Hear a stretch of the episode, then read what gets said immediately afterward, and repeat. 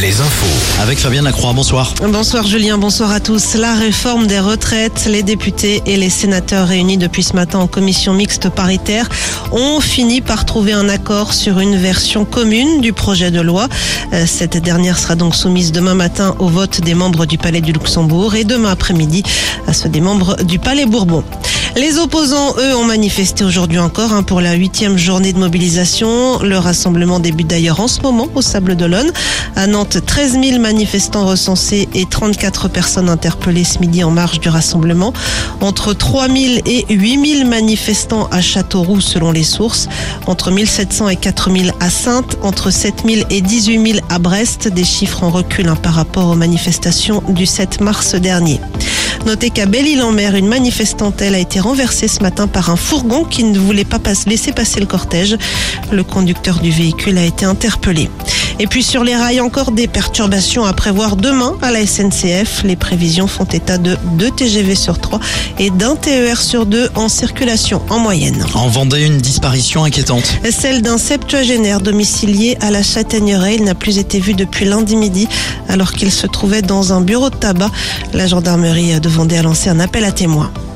Trois gendarmes grièvement blessés cet après-midi dans l'Allier suite à l'explosion dans une maison. Le locataire des lieux a été tué. Les forces de l'ordre venaient l'interpeller pour des menaces et outrages au personnel pénitentiaire. On l'a appris cet après-midi, le décès de Claude Simonet, l'ancien président de la Fédération française de football, s'est éteint à l'âge de 92 ans. Il dirigeait la FFF lors de la première victoire des Bleus en Coupe du Monde, c'était le 12 juillet 1998. Claude Simonet avait également joué au FC Nantes dans les années 50. En basket, Limoges joue à Malaga ce soir dans le cadre du top 16 de la Ligue des Champions. Cholet lui connaîtra tout à l'heure son adversaire en demi-finale de la FIBA Europe Cup. Et puis en handball, on joue ce soir, nouvelle journée de championnat en Ligue féminine. Brest reçoit Besançon, Chambray accueille Nice. Match à domicile également pour les deux Sévriennes de Celles-sur-Belle qui accueillent Mérignac. Les Nantaises, elles se déplacent à Paris. C'est l'un des sites touristiques les plus visités en Maine-et-Loire qui a rouvert ses portes ce matin. Ce matin, il s'agit du parc oriental de Molévrier. L'an dernier, le site avait enregistré 207 000 visites, un record.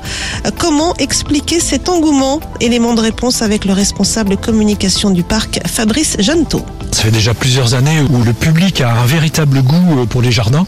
On l'explique de plein de façons. Euh, La, première, c'est que aujourd'hui, on vit tous dans des mondes euh, urbains, périurbains. Et puis, évidemment, on a envie de retourner dans, la nature. Il y a ce goût de nature qui se développe de plus en plus.